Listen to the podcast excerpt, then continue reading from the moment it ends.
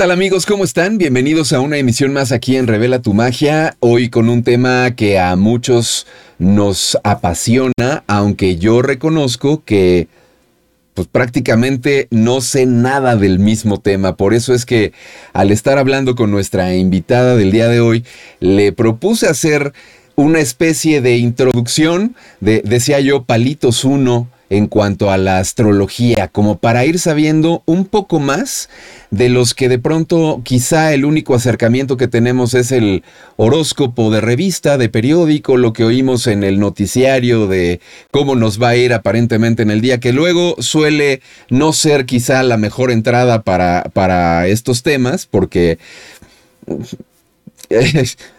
¿No? Así lo diría yo.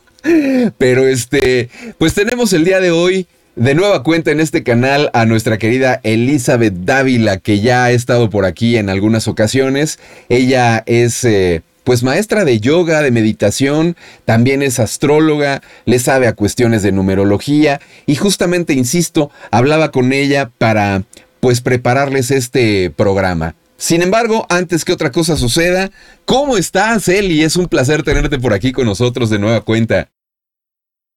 Hola, Nick.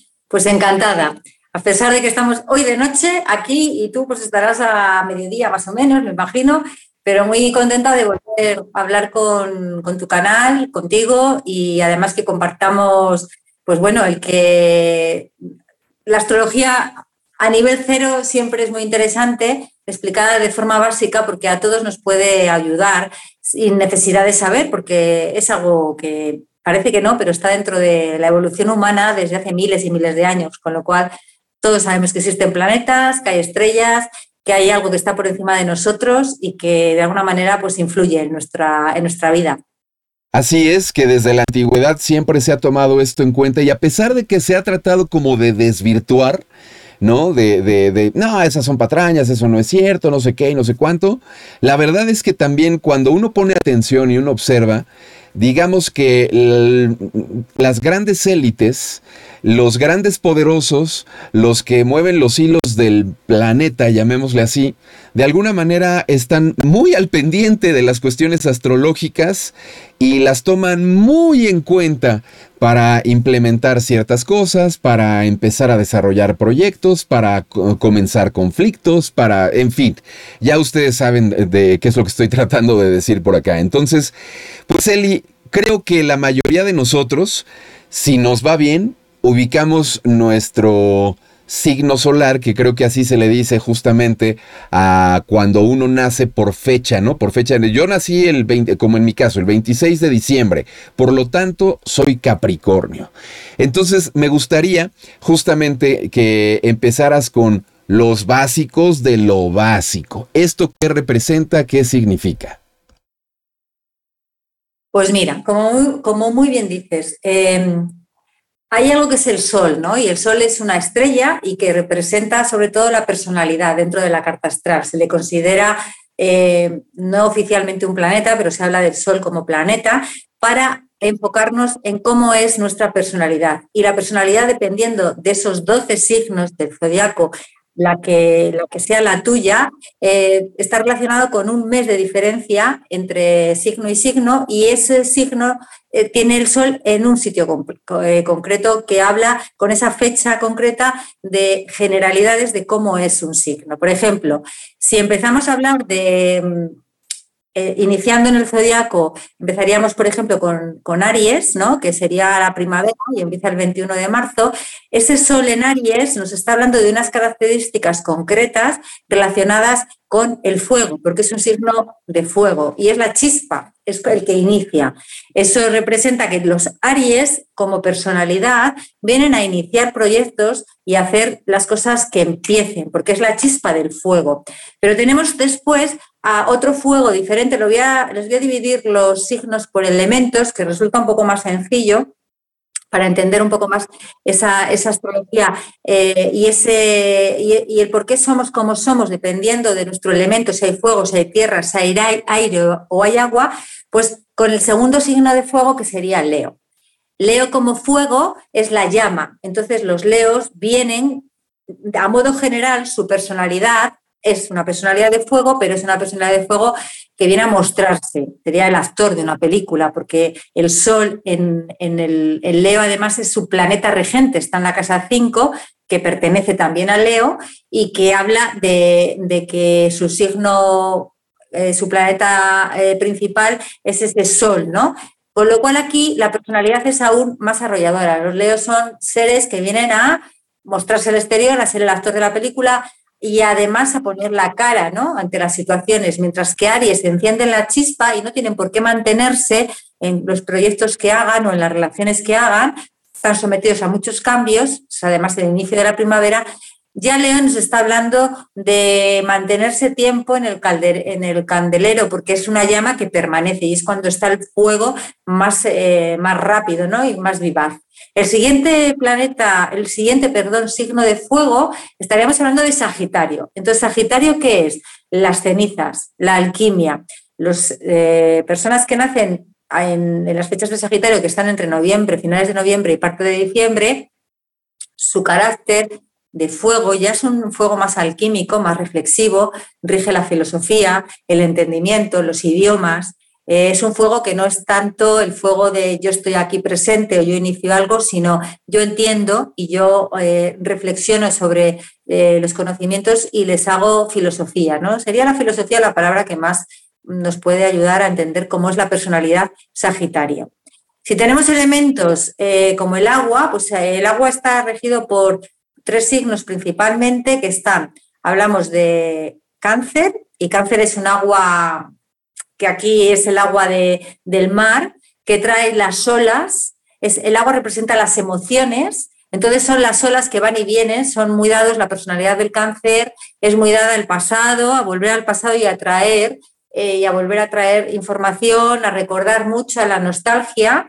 Su planeta regente es la luna, que trae también más emociones y que está sometida a ciclos, con lo cual cáncer es un signo eh, cíclico, con, desde que se llena la luna hasta que se regenera, esto lo hemos hablado eh, contigo en otra ocasión, pues ahí esos cambios son muy interesantes porque entendemos que cáncer a veces es, eh, dicen, qué voluble, qué cambiante, no, qué cíclico es, desde que su luna se llena hasta que su luna se vacía. Otro signo de agua, pues que tenemos esa Piscis, Piscis es el río, aquí el agua nace en la montaña, y el río de la montaña va a bajar sí o sí hasta el mar. Con lo cual es un agua dulce, es un agua de, emociones sometida pues, a esos cambios que tiene cuando bajas por la montaña y hay recovecos, hay momentos en los que ese agua se estanca, hay momentos que continúa su cauce, siempre va a llegar al mar a mezclarse con el agua salada. Piscis es un signo muy intuitivo, pero desde el mundo emocional también eh, vive como mucho los opuestos, porque son dos peces, es un signo dual. La personalidad del Piscis es también algo bi, doble, un poco las emociones eh, se pueden encontrar con un amor no a la genitalidad, sino al humano, no es tanto mujer o hombre. Entonces son seres que, viven muy intensamente sus emociones, sintiéndolas desde dentro, no con la nostalgia de cáncer, sino con esa emoción profunda del sensitivo, ¿no? porque son muy sensitivos, tienen a Neptuno, que es un planeta de los sueños. El siguiente que tenemos de agua por continuar así un poco con los elementos, pues es, es Escorpio. Y Escorpio, que tiene una fama un poquito mala, a veces habla de, de, una manera como que fuera un signo solamente sexual, porque solo se asocia a la sexualidad. Y Escorpio es el agua del lago, el lago estancado, donde nace el nenúfar, donde está el agua estancada en el fondo buscando la luz y se abre ese loto. Entonces es un signo muy emocionalmente detective emocional, Escorpio eh, tiende a conocer muy bien la persona que tiene delante y muere dentro de ella para saber exactamente qué ocurre. Le cuesta mucho olvidar las emociones, pero no por el rencor que sienta, sino por el recording, cómo la recuerda. Lo recuerda con mucha viveza, porque es un signo de agua estancada, un agua que está ahí y dentro de ese agua estancada luego llega un momento que sale hacia afuera y crece ese nenúfar, la luz, buscándose la iluminación y, y cambia ¿no? su forma. Además está regido por Plutón que representa a Thanos, la muerte, el sexo y el dinero, que son dos elementos en la, en la vida que, nos, que mueve mucho los instintos de cintura para abajo, ¿no? los chakras básicos, y, sobre todo son muy buenos entendiendo, podrían ser muy buenos psicólogos, ¿no? entendiendo cómo se encuentra el otro porque siente al otro, le percibe y además busca siempre relaciones poniendo al límite al otro, ¿no? con situaciones muy complejas. Eh, los signos de tierra, ahí estás tú, tienes a Capricornio, pero antes está Tauro y Tauro es la montaña. Entonces, Tauro es una montaña inamovible, no se mueve, es la materia, eh, su planeta es Venus, son hedonistas, les gustan los placeres, son muy sensuales, pero les gusta también la abundancia y a veces la opulencia. Y son, necesitan materialmente cumplir, con, con, conseguir tener cosas. A un Tauro no le puedes decir que no tenga posesiones porque viene a poseer, es la casa 2, las posesiones. Y enfrente tiene a Escorpio, que es el sexo y el dinero, su opuesto es ese. Entonces es muy curioso la relación que tiene Tauro con esa materia, con la tierra. Cuando no lo tiene, eh, ese toro, que es lo que representa a Tauro, se pone obstinado, cabezoto y, y busca y busca conseguir. ¿no? Es eh, muy fiel también, fiel en las relaciones y honesto, pero su obsesión y a lo que viene es a conseguir tener materia y es al trabajo de la personalidad. Estoy hablando de condiciones muy puras, ningún signo es exactamente así, todos tienen todo, un poco de todos, pero sí que el sol es a lo que venimos a ser, esa personalidad a la que venimos y nos la tenemos que respetar, ¿no? En cambio tenemos aquí, tenemos aquí como Capricornio que eres la roca ya esa montaña por el, por el viento ha sufrido un desprendimiento y es una roca, entonces eh, es la cabra que tira al monte, rige las metas, los objetivos, ambición, la lucha por conseguir las cosas y vienen a eso, venís a eso, venís además a que los objetivos se logren. Para vosotros es muy importante no solo conseguir materialmente las cosas, sino que objetivamente la materia vaya unida a un propósito, a un deseo, ¿no? No, no solo por tener, por obtener. Y ahí Capricornio eh, es un signo valiente, es un signo también que no tiene miedo. Si hay miedo en él es por las emociones que le cuesta administrarlas, porque tiene frialdad emocional, te dice una vez que te quiere y no esperes que te lo diga muchas veces, a no ser que lo trabaje como todo y lo diga, pero para él no es tan importante, pero no significa que no sienta, siente y mucho, pero sus objetivos y sus metas eh, están siempre encaminados a, un deseo eh, claro que viene con él y ahí dependería ya de ver la carta. ¿no?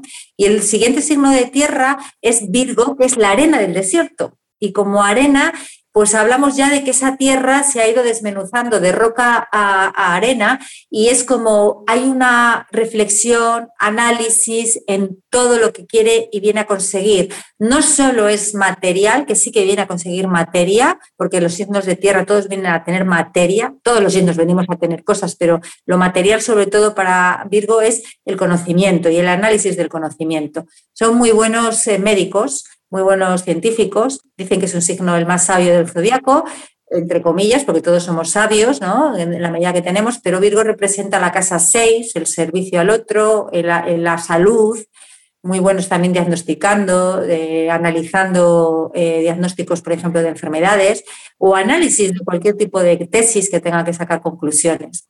Y luego tenemos el aire. El aire, pues hay tres tipos de aire. Tenemos el aire de Géminis, que es un aire huracanado, es un aire de movimiento y de comunicación por los extremos. Eh, Géminis vive también la dualidad del poli bueno y el poli malo, pero lo hace para concretar y saber decir. Es un gran mensajero, un gran portavoz, un gran periodista. Como digo, yo no matemos al periodista o al mensajero, pero, tiene una capacidad muy grande. Desde el yoga podríamos hablar visuda, ¿no? del chakra garganta, lo tienen muy bien eh, proyectado una carta, cuando tienes un Géminis proyectado que sigue a, sirve a Mercurio y su planeta, habla de dónde eres bueno comunicando, ¿no? Entonces ahí Géminis nos aporta la comunicación, pero además en plan de a grandes masas.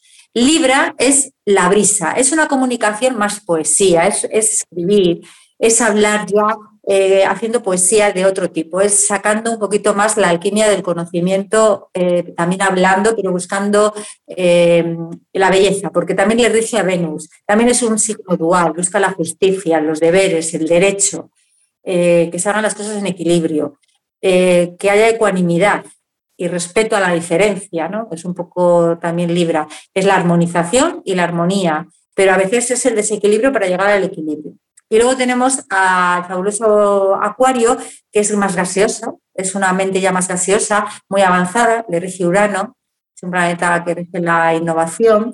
Y es una reflexión alquímica también en la comunicación. Cuando hablan y dicen, tienen un pensamiento y una forma de decir las cosas muy avanzada, muy, moderna, ¿no? Se adaptan mucho. Ahora estamos en la era de Acuario. Se nota que ha cambiado el lenguaje, que han cambiado las formas de comunicarnos. Bueno, es el, signo también de la humanidad, del colectivo. Busca ser individual, pero para luego unirse al colectivo. Le gusta mucho estar en el colectivo, haciendo cosas dentro del colectivo. Y a veces hay dos tipos de acuario. Está el Saturnino, que le llamo yo, que es el que tenía a Saturno como regente, que era el planeta anterior, pero está en Capricornio lleva tiempo en Capricornio, pero vamos, que el rige realmente es Capricornio, antiguamente regía a Acuario. Y entonces son un poquito unos Acuario un poco, un poco, poco avanzados. Curiosamente, aunque su personalidad es avanzada, en ellos hay un poco de retranca, ¿no? Y les cuesta avanzar y entender el mundo, eh, del, sobre todo el mundo emocional, no lo filtran bien, es muy pensador, pero muy pensador con muchos límites y creencias a veces que le cierran. Y luego está el, el acuariano ya más innovador, más de Urano, muy avanzado de mente, que a veces parece que se ha fumado algo porque tiene una mente que se le expande tantísimo que dices, ¿pero dónde va? Porque tienen una apertura enorme, ¿no? Entonces, esto sería como a muy grandes rasgos para palotes 1 y palotes 2, como bien dices, para entender los signos solares, es decir, donde está nuestro signo solar, de forma genérica, teniendo en cuenta los elementos. Perfecto, pues muchas gracias por este gran y fascinante recorrido por los signos. Y ahora me gustaría, no sé, eh, insisto, como parto de que la que sabe eres absolutamente tú, mi querida Eli, me gustaría preguntarte si crees prudente pasar por la cuestión, por ejemplo, del ascendente, que normalmente es lo que eh, me doy cuenta que preguntan, ¿no? Y, pareciera ser, no sé, si tiene, o, sea, ¿qué es el ascendente? ¿Qué es el signo ascendente? Y si es que uno está transformándose o caminando del, del solar al ascendente, o cómo está la cuestión. Muy interesante eh, eh, es eh, meter este concepto, ¿no? Metemos al sol, es nuestra personalidad, pero luego está el ascendente. El ascendente se sabe con la fecha de nacimiento y la hora concreta, lo más exacta posible. A lo mejor una variación de 5 o 10 minutos nos ayuda. Y luego existe una formulita para poderlo localizar. Pero a veces también es preguntar, ¿no? Preguntar exactamente cosas de la persona. Porque el ascendente, bueno, en astrología antes quiero decir que somos varias cosas. Somos nuestro sol, nuestra personalidad, somos cómo nos ven los demás, que eso es el ascendente, la imagen que damos al exterior, y luego yo añado la suma de cómo eres, tu personalidad, más cómo te ven, genera un triángulo, una tercera eh, situación que es como tú eres realmente, porque nadie nos vemos realmente como somos. Ni siquiera, aunque por dentro la búsqueda sea interior y busquemos nuestra verdadera identidad, sabiendo que somos, etcétera, la realidad es que nos ven de una manera proyectamos eso desde el inconsciente y sobre todo se ve que a partir de los 36 años que ya pasamos de la casa número 6 a la 7, que vamos hacia arriba, ya va siendo este punto importante que se llama el ascendente, que está en la casa 1, cuando sabes la hora de la persona, el sol se ubica donde se ubique, pero luego el ascendente se ubica en la casa 1. Y la casa 1 representa nuestra eh, imagen externa al exterior y también el cuerpo físico que heredamos. Ahí podemos tener pues un Capricornio, como es tu caso, con ascendente, yo no recuerdo qué ascendente te dije en su momento que tenías, pero me lo invento, ascendente, por ejemplo, Piscis, y aquí estás siendo un ser de tierra con lo que he descrito antes como Capricornio, pero le añadimos las características de Piscis que he dicho antes. Y eso significa que la gente, eh, la imagen que proyectas es la imagen de alguien de agua, de alguien sensitivo, de alguien espiritual, Piscis es un signo muy espiritual, de alguien eh, que sueña y, tiene premoniciones, porque el planeta que rige a Piscis es Neptuno, y ya van modificándose y tiñendo y coloreando a ese Capricornio con algo muy, muy opuesto a lo que es lo genuino. Además, si se unen, que en esa misma casa del ascendente hay un septelium, que son varios planetas juntitos en esa misma casa, eres mucho más Piscis de lo que te gustaría ser.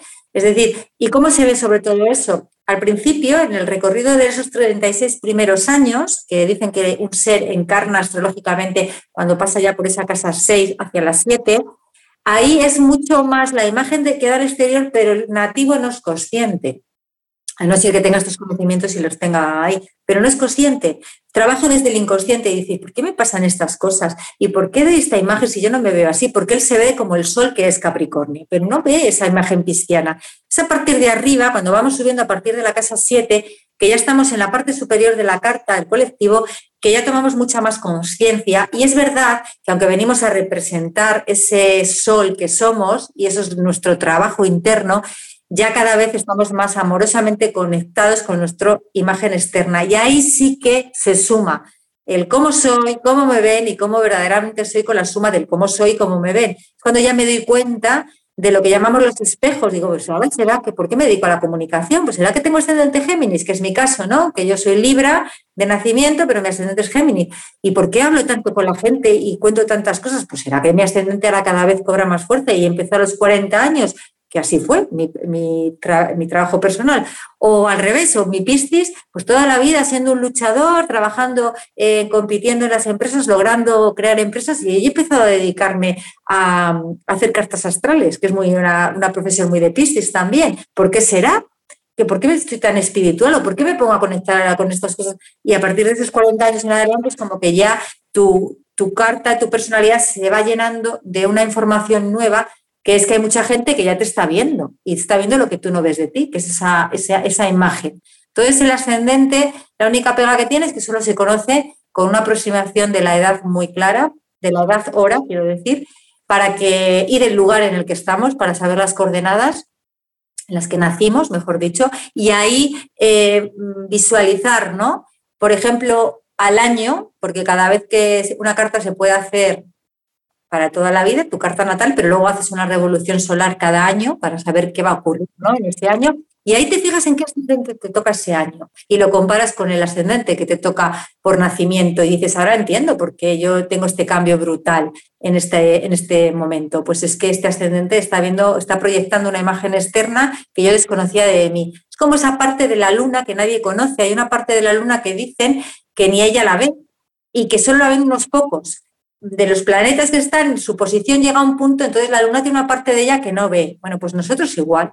Hay una parte nuestra que no vemos, pero a medida que, a medida que integramos ese inconsciente, no solo lo vemos, sino que lo podemos manejar. Eso es lo bonito. Pues muchas gracias por esta respuesta.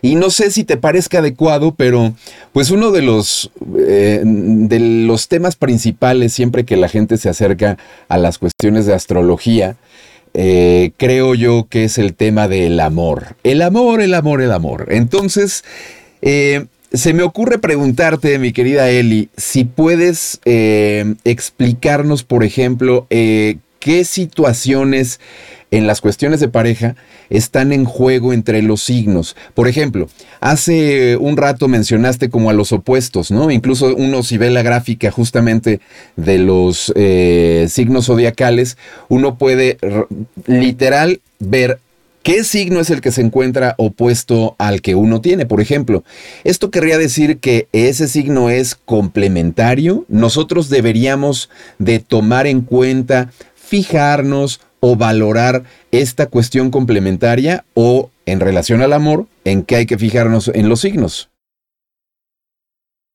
Pues mira, es muy interesante las dos cosas que dices. En relación al amor hay unos planetas que se llaman los planetas de la relación y entre ellos está Venus, ¿no? Venus es un planeta que habla de cómo me relaciono con el otro, no solo en el amor, sino en todo lo que sea relacionarme con.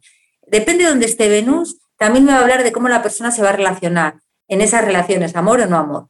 Por ejemplo, un Venus en cáncer, mis relaciones van a ser siempre afectuosas, eh, muy protectoras y cariñosas y demostrativas. Un Venus en Capricornio, frías. Eh, me va a costar demostrarlo, pero si digo que quiero, es que quiero. Si te quiero, es que te quiero, pero no me lo pidas mucho porque me cuesta. Es un Venus más frío. Un Venus en Escorpio es un Venus apasionado, un Venus que deja huella en el otro y un Venus que no te olvidan. Te pongas como te pongas, tienes que aceptar el estigma de eh, Matajari si eres mujer, Don Juan si eres hombre, porque es una parte de ti que marca mucho porque entra en el otro. Esto a nivel, em, sobre todo del planeta que me tengo que fijar y en qué casa está. Pero si en los signos vemos el opuesto, el opuesto no solamente es bueno para la relación amorosa, sería más interesante saber cómo es Venus, dónde está. El opuesto sobre todo es complementario para saber aquello que tú no ves de ti, pero el otro opuesto ve de ti y tú viceversa ves en él. Por ejemplo, Capricornio tiene un opuesto que ahora quiero recordar, porque se me ha ido, eh, voy a poner otro opuesto que me conozco más, porque Capricornio se me, ha, se me ha ido de la cabeza, Virgo y Piscis, por ejemplo, ¿no? Virgo y Piscis son opuestos, ¿vale? Entonces, Virgo tiene una, una personalidad analítica, reflexiva, de tierra, y Piscis es lo contrario, espiritual, con poca memoria, una memoria tipo P de esa como Dori, ¿no? Que pasa por la pecera, ¡ay, qué bonito es este coral! Y vuelve a dar la vuelta, ¡uy, pero yo no he visto este coral! Esta memoria que tienen los, los, cristianos. En cambio, eh, Virgo es una memoria mm, analítica, precisa, eh, selectiva, sabia. ¿Qué ocurre? Cuando está delante de Piscis, alguien, mis hijos son Piscis Libra, Piscis eh, Virgo, y ahí lo vi yo muy bien Digo, fíjate, cuando habla el Virgo, el Virgo analiza comportamientos y Piscis escucha, pero no se acuerda de lo que ha dicho. Ahora, cuando le pregunta algo Virgo a Piscis, algo que tiene que ver con algo que le interesa, Piscis no sé cómo recuerda todo lo que le dijeron, pero lo hace emoción. Y, y, Virgo, esa parte emocional que le cuesta tanto también integrar, en general a todos los planetas de Tierra les cuesta, lo entiende como muy bien porque se lo ha dicho su opuesto. Si es al revés, el Piscis le dice, le está explicando sentimientos, emociones, Virgo no se aclara, dice, ¿qué me está contando? ¿Qué película hemos visto si cada uno ha visto una película diferente? Pero si resulta que le pregunta algo Piscis a Virgo de que le explique reflexivamente eh, algo que no entiende, añade toda esa información que tenía, pero lo hace tan tangible que Piscis lo entiende a la primera, porque no se pierde. Es decir, son opuestos que se llevan muy bien para negocios, sobre todo, para crear empresas. Y como pareja, la pareja es un reto, eh, Nick, porque eh, en las relaciones de amor yo he visto relaciones de los signos más incompatibles, aparentemente, por ejemplo, tierra y aire, que la tierra y el aire aparentemente son incompatibles porque la tierra se siente muy erosionada por el aire que le sopla constantemente y le perfila y le tiene que hacer como una estatua y no les gusta, a la tierra no le gusta mucho que la manejen ahí, pero al final esa erosión le produce una alquimia y un proceso, pero luego esas parejas tienen un Venus común que tiene que ver a lo mejor que el, el Venus está en el signo solar de alguno de ellos. Uno es Libra, el otro es Tauro y el Venus de uno de los dos está en Tauro. Va a facilitar la relación. ¿Sabes? Entonces, esto es hacer un poco de crucetilla, hay que saber muchas variables a la vez. Los 12, los 12 signos, los planetas, las casas, los aspectos que son las carreteras que unen a esos planetas unos con otros y que unos son más armónicos y otros son más retos potenciales. Y todo eso, al final dices, eh, si hay química y física con alguien, no es por la astrología, es seguramente por una parte evolutiva que tiene que ver en esa carta astral en la aquí y en la hora que se conocieron. Ahí sería una carta de cuándo se han conocido estas personas. Pues en 1995 y 10 años después, en el 2005 o 2000X, esas personas se separan y les ves conjuntamente que a lo mejor ha pasado un Plutón ahí o ha pasado un Saturno que genera límites y les ha producido una, algo que no podían eh, avanzar. A no ser que lo sepan, y haya, un forjado muy grande y hagan todo lo posible para que eso se mantenga, porque los planetas determinan pero no inclinan. Es decir, tú siempre puedes modificarlo. Yo siempre digo, si a mí alguien me gusta al margen de su signo, y eso que me dedico a la astrología, eh, hay algo en el que me gusta más que lo que vean los planetas. Seguramente es en mi propia evolución interna, en cómo yo, mis tránsitos, están funcionando y cómo es mi conciencia. Por eso yo siempre la astrología la he usado primero para mí, para autoconocerme y de ahí poder conocer al otro, porque es una gran herramienta de autoconocimiento y de luego conocer al otro, pero primero de autoconocimiento, de saber en qué casa estoy transitando, exactamente cómo es mi ascendente, exactamente mi luna dónde está. La luna es un componente muy importante también para las relaciones de amor. Tienen que ver con esa parte emocional y emocionante que tenemos dentro y la parte femenina que hay dentro del hombre y de la mujer. Entonces, una luna en el mismo signo solar hace compatibles a los signos siempre. Tu luna, por ejemplo, si estuviera en Piscis con alguien que sea Piscis, te va a hacer, Sol en Piscis te va a hacer llevarte bien. Siempre de alguna manera esa parte femenina va a conectar contigo, ¿sabes? Entonces, eso es como un poco eh, muy resumido, ¿eh? Muy resumido. Bueno, pues como moraleja de lo que has dicho, me queda claro que entonces no es nada sencillo, ni nada así de, ah, tú eres este signo, tú eres este, ah, y se llevan súper bien. No, sino hay muchas cosas más por ahí en juego que, que lo prudente sería revisar a lo mejor en cartas mucho más completas y en análisis mucho más completos. Y esto ahora me hace sentido el por qué muchos de estos acercamientos de eh, epidérmicas, ¿no? De, epidermis, así muy superficiales de eh, astrología de diario, de revista, pues luego no son atinados, este, lo único que generan son problemas, etcétera, etcétera, porque no hay todo este análisis a nivel personal, ¿no? Bueno, por lo menos esa es la moraleja que me, que me deja esta pregunta con relación a la cuestión amorosa. Ahora, Eli, a ver, dentro de las grandes preocupaciones que tenemos los seres humanos y que también es otra de las preguntas es la cuestión de, por ejemplo, del futuro de cómo nos va a ir en la cuestión económica. Esa es otra, ¿no? O en las cuestiones de salud. Tú esto lo puedes delimitar con base en los signos. Yo sé que probablemente también aquí aplicaría esta cuestión de, de, la persona en específico y la carta astral en específico como para poder tener una idea. Pero digamos, quizá enfocado de, otra manera sería la pregunta es, ¿a través de la astrología tú puedes predecir cuestiones futuras en torno, por ejemplo, a cuestiones de salud o de dinero? Se puede ver, eh, se ve todo porque hay una casa, que es la casa 8, que es la sexualidad y el dinero. Hay una casa 6, que es la salud. ¿vale? Entonces, tú eh, en carta natal ves dónde tienes, qué tienes ahí, ¿no? Es lo primero, si la persona te pregunta por salud, dinero y amor, te enfocas en esas dos cartas viendo el contexto, porque un buen astrólogo es holográfico, su, su cabeza es redonda y mezclamos muchas cosas. Si tú ves la carta físicamente, es una plaza de toros circular con un montón de cosas alrededor, con donde no hay ni principio ni fin. Pues ese es, nuestra, es nuestro recorrido, es una ruleta rusa. Entonces, te vas a parar en el 8, que es la casa del sexo y el dinero, te vas a parar en, el, en, el, en, la, en la salud. Y ahí vas a ver. Si, por ejemplo, tienes una luna en Virgo, va a ser una persona que se va a preocupar mucho por la salud y va a entender muy bien la salud. Va a ser un buen autodiagnosticador. Va a ser incluso alguien que va a servir, porque es la casa 6 del servicio y del trabajo, para entender cómo eh, gestionar la salud con salud.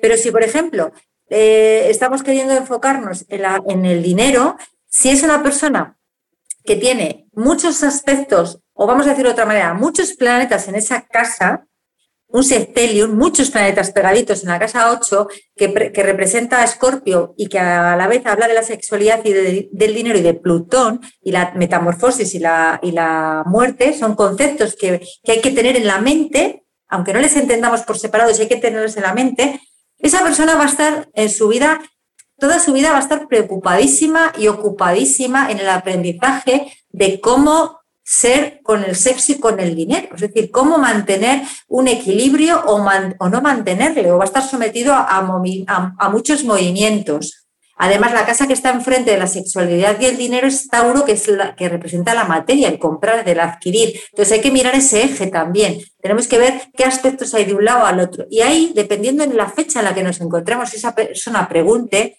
por ejemplo, una empresa que acaba de abrir, o una empresa que queremos saber cuándo es el momento de invertir, etcétera, etcétera, se hace una revolución a esa fecha. Y ahí se miran dónde están los planetas, se miran los tránsitos que se llaman, se miran cómo están eh, con la carta natal de ese suceso, de esa empresa o de esa persona, y se compara. Y ahí es donde se ve. No es un pronóstico de te va a ocurrir, porque un buen astrólogo jamás dice, te va a ocurrir esto, pero te va a decir, si tienes que invertir, la fecha mejor es esta, porque es matemática, la astrología es matemática, ¿vale? Es esta una fecha probable mejor para eso y luego va a representar también quiénes son los de la empresa o de quién es el dinero exactamente. O es dentro de una pareja o eres tú independiente de ese, porque el ser humano no vive solo, los humanos somos gregarios, vivimos en comunidad. Entonces, a veces los negocios no salen porque no se hayan pronosticado bien, sino porque hemos manejado eso como ego puro egoinómanos, ¿no? Como que nosotros somos los dueños de esos y no nos damos cuenta de que a lo mejor la empresa eh, está llena de personas que trabajan, no sé, en la ecología. Y tú quieres ser un gran productor de ciertos eh, alimentos ecológicos, pero con una mente no ecológica, una mente muy basada en, a costa de lo que sea por no bajar los beneficios, ¿no? Esa empresa no va a funcionar. A ese, ese buen astrólogo le diría, si tu empresa es ecológica y tu mente no es ecológica porque estoy viendo tu carta por cómo eres, que no es que sea un, estoy simplificándolo mucho y haciéndolo muy básico, en vez de vender productos ecológicos, vende productos industriales y hace esa mente que eso funcione. ¿Me entiendes? hay mucha más psicología de la que parece, pero sí me enfoco en las cosas sexualidad y dinero, que es la casa 8, y, por ejemplo, salud y servicio y trabajo, que es la casa 6, porque cada casa es un ámbito de la vida. Ahí sí que puedo eh, em, pronosticar a fecha concreta los momentos mejores para lo que me pregunte también el consultante. También tiene que saber qué me pregunta exactamente. Y en el amor igual. Si tú en el amor tienes relación con alguien que no conoces eh, y lo limitas sin conocerle a hacer una carta astral, ya me habla de por sí que no tienes ni siquiera la inquietud de sorprenderte de cómo es. Espera un poco, conoce primero a esa persona a un nivel, digamos, humano, porque hay gente que, que te va sorprendiendo día a día, ¿no? Y luego ya sí que mira el informe. Yo no siempre eh, utilizaría la astrología como detective, ¿no? sino como, repito, autoconocimiento, como herramienta para autoconocerme. Y desde aquí puedo ya tener una visión más divertida eh, o más eh, ecuánime ¿no? Con, con, el otro. Muy bien, pues muchas gracias por, por, estos comentarios que nos haces. Y también me gustaría preguntarte, Eli, ya escuchándote, se me ocurre, eh, saliendo de la salud, el dinero y el amor, que creo que es lo de siempre, ¿qué situación desde tu perspectiva crees que es básica y que nunca se toma en cuenta a la hora de consultar las cartas. Eh, no sé si me explico. Justamente siempre la gente va por los mismos temas, estos que acabo de mencionar, pero ¿qué es lo que dejamos de lado y que a lo mejor en una de esas es tan o más importante que estos temas? Pues me encanta que me preguntes eso porque es como enfoco yo, por ejemplo, los informes. Para mí hay tres puntos básicos que están en es el servicio, el don que tienes y la misión. El servicio está en la casa 6, que es el trabajo que trabajamos para ganar dinero. Y es muy importante saber dónde está ese punto, porque hasta los 36 años, ahí es donde mm, estamos todos y donde nos frustramos todos. Pero luego está el medio cielo que ahí detectas al don. ¿Qué es eso que traes? Es algo que traes y que vienes a manifestar y depende en qué donde se encuentre, porque suele estar, el medio cielo siempre está más o menos en la casa 10, y esa casa representa eh, esas partes en las que tú traes ya un trabajo hecho y se llama don. Yo lo llamo don, es el don que traes. Pero luego está la misión, que es el nodo, que es un punto, el nodo norte, que tiene un contrapunto, que es el nodo sur, que también nos habla de lo que en otra vida hice o en otra encarnación, en otra línea de tiempo estoy haciendo, pero ¿dónde voy dirigido? Y ahí tengo que enfocarme y expandirme a ese nodo. Y ahí la misión no es tanto eh, el don, pero a veces coincide que si sé cuál es mi don y ya sé lo que no quiero seguir trabajando, o quiero aprovechar mi don para trabajar, lo convierto en misión. Y es como una misión más clara, porque normalmente la misión es algo abstracto y siempre parece que es más grande que nosotros mismos y a veces la misión que tenemos más básica es eh, pues no repetir el curso, ¿no? en este mundo. Eh, facilitar, entender que, no, que ahora, por ejemplo, la misión de casi todo el mundo es una misión totalmente espiritual.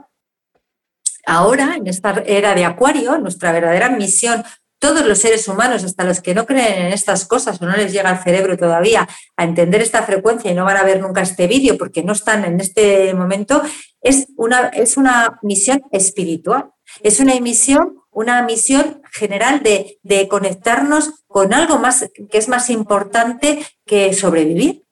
Entonces, esa misión en cada carta depende de dónde se encuentra. Hay gente que va a ser esa espiritualidad a través de un nodo norte en Géminis, es a través de comunicar, pero un nodo norte en Virgo puede ser a través de la medicina un nodo norte en Leo a través a lo mejor de hacer unas películas donde son fantásticos los actores que se muestran, porque es ese fuego, depende del elemento que esté. Entonces esa misión espiritual, que para mí es lo grande que yo ahora veo, yo ahora todas las cartas e informes, sé que la gente está comprometida con cuál es mi misión, y misión y espiritualidad está como muy unido.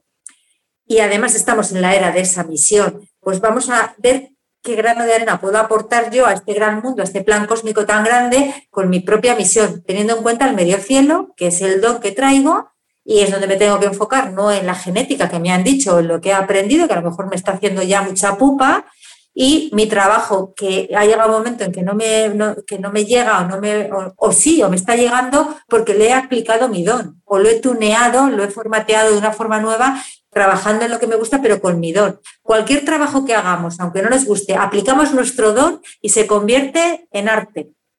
En arte, es muy curioso. Podemos trabajar en cosas que yo, yo, esto no me gusta, pero me dejan aplicar mi don. Si mi don es comunicar, hablar, si mi don es escribir, formatear ordenadores, si mi don es proyectar, hacer proyectos, me lo dejan hacer en el trabajo que haga, ese don se convierte en un arte.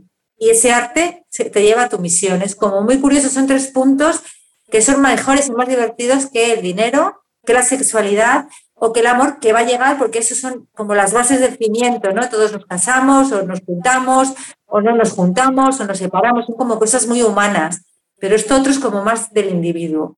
Perfecto, pues muchas gracias. Oye, Eli, y tengo otra pregunta más, que ahora sí vamos a entrar, si me lo permites, en un terreno un poco más personal, porque a mí me gustaría que nos, que nos contaras, eh, por ejemplo, tú así a nivel personal, ¿en qué situación llegas, por ejemplo, a consultar a los astros?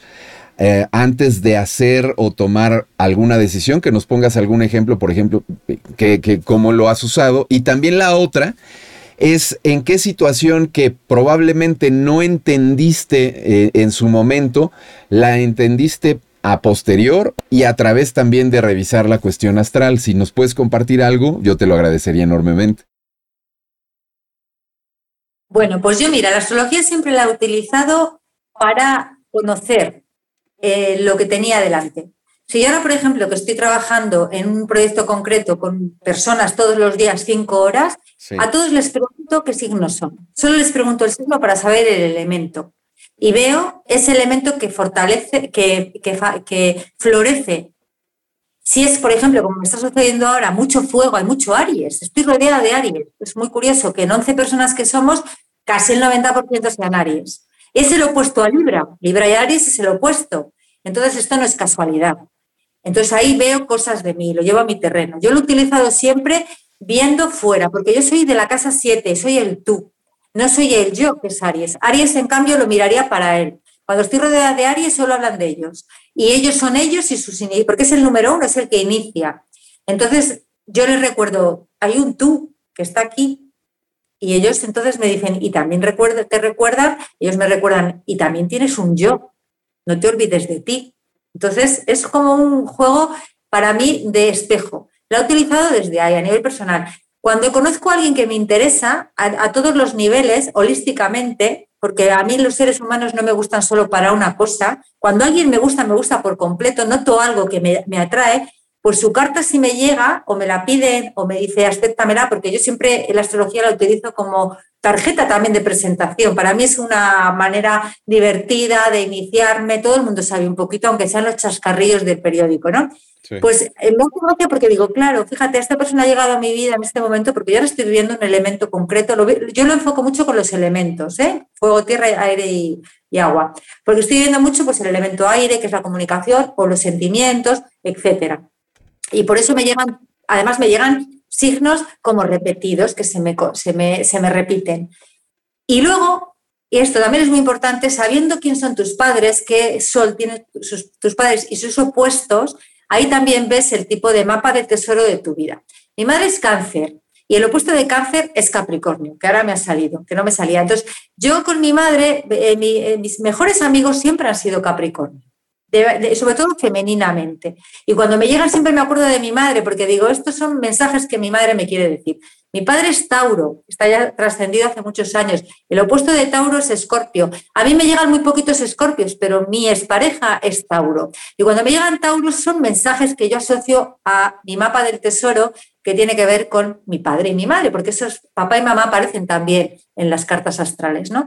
Entonces es muy curiosa cómo la astrología, si tienes una visión muy holística y muy grande, que no es investigar el signo del otro, el ascendente, sino te lo vuelvo a decir, me meto en mi autoconocimiento, te sirve para entender qué te está llegando en ese momento en la vida.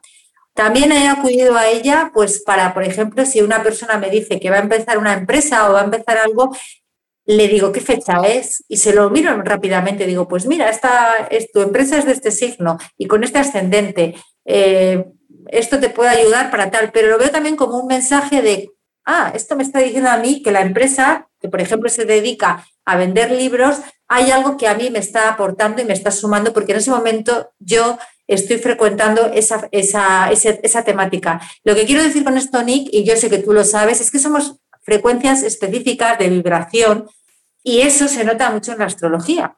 La lógica de los astros o la lógica del planeta, que es como defino a mi canal, del planeta, planeta Tierra y de lo que representa es pura vibración. Entonces, en esa vibración nos autoconocemos y en esa vibración la astrología, a mí personalmente, porque me has hecho una pregunta a mí personal, me ayuda y me ha ayudado en estos veintitantos años, desde que era niña, que veía a mi padre hacerlos, hasta que yo cogí el testigo para autoconocerme, que eh, me permite saber qué tengo fuera que yo no veo porque digo, me está llegando gente de este tipo, mis amistades son siempre en estas líneas, en estos, en estos nodos o en, este, o en estos ejes, y es porque tiene que ver con mi mapa personal del tesoro. Y no me equivoco, porque es eh, matemática pura, pero visto desde esta visión no eh, parcial de planeta, sol, eh, complemento, tal, sino como abriendo mucho los ojos y ya viendo eso, claro, te lo da la experiencia, ¿no? Viendo yo la carta, lo que solo quiero ver es el dibujo. Con el dibujo medito en ella y saco ya todas las conclusiones, por eso lo hago en directo, cuando grabo y tengo la carta, mientras la va viendo la persona y, se y le voy indicando y le voy señalizando, para que tenga familiaridad, una familiarización con, con, cómo es su carta, que va todo en redondo, porque si haces un informe todo en papel, escrito, te vuelves loco, es lineal y no te quedas, pero si se lo señalas y él le dices, medita en esa carta, tú obsérvate y quédate fijándote en esa carta, ¿dónde está tu sol? Solo tienes que estudiar un poco de dónde son las casas, de dónde están los planetas, qué representa cada planeta. Eso se te va quedando a, medida que vas eh, poquito a poco investigando sobre ti. No es de un día para otro, pero llega un día que todo eso tiene sentido y, te permite em, saber las señales de la vida. Que a mí, por ejemplo, me gusta vivir la vida como que todo es una pequeña sorpresa, ¿no? Que me trae, un pequeño regalo. Si no me aburro, Nick, es lo que hay. claro. Sí, ya me imagino. Además, también, bueno, eh, como herramienta de autoconocimiento hay esta y muchas otras, ¿no? Muchísimas otras. Ahora me daba un poco de, risa esto que comentaste así de yo siempre tengo como interacción, llamémosle así, o mis mejores amigos siempre son tal signo. Em, es, es, increíble cómo suceden ese tipo de cosas. Yo creo que la mayor parte de las personas que estén viendo este programa se van a identificar, por ejemplo, con este hecho. Si uno revisa normalmente las personas que nos atraen, son de ciertos signos en específico, con las que mejor se relaciona uno, que se convierte uno, no sé, en mejores amigos o qué sé yo, otros signos. En fin, eh, eh, es como reiterativo a lo largo de nuestra vida encontrarnos con este tipo de casualidades ¿Verdad que no? Bueno, pues ha sido un placer platicar contigo, Eli, en esta ocasión y tener este, este programa de Palitos 1 de astrología, así muy, muy, muy básica para ir entendiendo los que no tenemos ni idea de astrología. Pero antes, antes de despedirnos, pues a mí me gustaría preguntarte qué estás haciendo, dónde te puede contactar la gente, que de todas maneras esa información va a estar en la descripción del video, pero sí que nos cuentes de tus proyectos que estás llevando a cabo justo ahora. Pues, pues nada, sigo con las formaciones para desempleados de yoga, que llevo ya un mes y me queda un poquito más, estoy muy contenta, pero a nivel también de astrología sigo haciendo informes, ya a una velocidad un poquito más lenta, en la lógica del planeta, que es el, la web que estará en la cajita de descripciones, ahí está toda la información, porque no me la sé ni de memoria, y sigo pues respirando, meditando, comiendo sano y también de vez en cuando bailando y pasándomelo bien y proyectando viajar para México y proyectar también viajar para otras partes de España para poder pues seguir eh, viviendo. A mí ante todo creo que lo más importante es no solo fluir con la vida, que para fluir también hay que saber fluir, sino tener objetivos mentales que te hagan salir del estado de confort y, de, de la mediatidad, sino ir hacia adelante. Así que sigo como siempre, cambiando de sitio, eh, buscando nuevos proyectos. Ahora hay un proyecto clave que tengo en mente, que ya hablaré de él más adelante,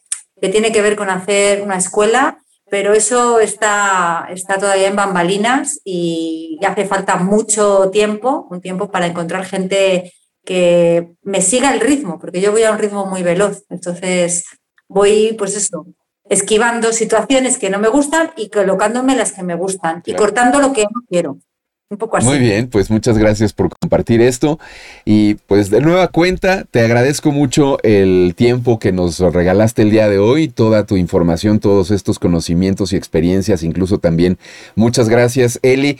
Yo te quiero recordar a ti que estás viendo este programa, que te suscribas al canal, que nos dejes un me gusta, que actives la campanita, que compartas este contenido, que nos recomiendes, que sigas también las redes de Eli, que están en la descripción del video, porque ella también por ahí tiene de pronto eh, reflexiones muy pequeñas que yo creo, ahorita nos platica si le acierto o no, pero a mí me da la impresión de que luego Eli va en la calle o está en el carro y a lo mejor está pensando algo que en ese momento saca su celular y lo graba o lo transmite en vivo, no sé, pero esas pequeñas reflexiones así al momento que le surgen, luego la verdad es que son un bálsamo eh, recibirlas eh, como sorpresa en el día.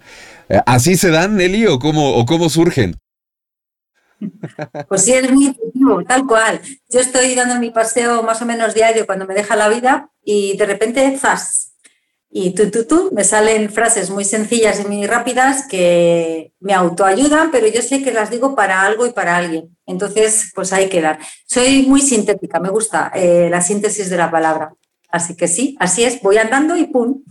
Casi siempre Pues son, son fenomenales. La verdad es que muchas veces me han hecho literalmente así el día o me han invitado justamente a, a la reflexión. Me haces pensar, Elizabeth. Bueno, pues muchas gracias. ¿Con qué nos dejas hoy? Cuéntanos, ¿cuál es tu conclusión? Pues mi conclusión es que, que, muchas gracias por estar ahí, Nick. Revela tu magia. Me encanta tu canal. La gente que va acudiendo y que la vida es maravillosa y es breve, breve en cuanto a cuando la entiendes, pero es súper infinita y súper fértil cuando no tienes prisa. Entonces yo siempre digo, vísteme despacio, que tengo prisa, pero para seguir viviendo en la vibración más elevada que conozco, que es el amor a todo lo que hay y a todo lo que viene y a todo lo que vendrá. Pues de nueva cuenta, muchas gracias por tu tiempo y por tu presencia el día de hoy aquí con nosotros. Gracias a ti también que ves estos programas. Te invito para que sigas este canal y para que nos encontremos en una próxima emisión a través de Revela tu Magia. Gracias de todo corazón. Hasta la próxima. Chao. Hemos permanecido en la sombra bastante tiempo, pero ha llegado el momento de conectarnos con nosotros mismos y encontrar nuestra propia luz el camino siempre ha sido tú. La respuesta y la verdad siempre han estado en ti. Despierta. Siente tu corazón y todo el amor que tú eres. Observa y date cuenta que tus pensamientos y emociones forman tu realidad, de que todo está unido. Todos somos una sola conciencia. Así que ilumina al mundo con tu esencia. Exprésate baila, canta, juega, ama, vibra alto. No tengas miedo, reconoce lo que eres y revela tu magia.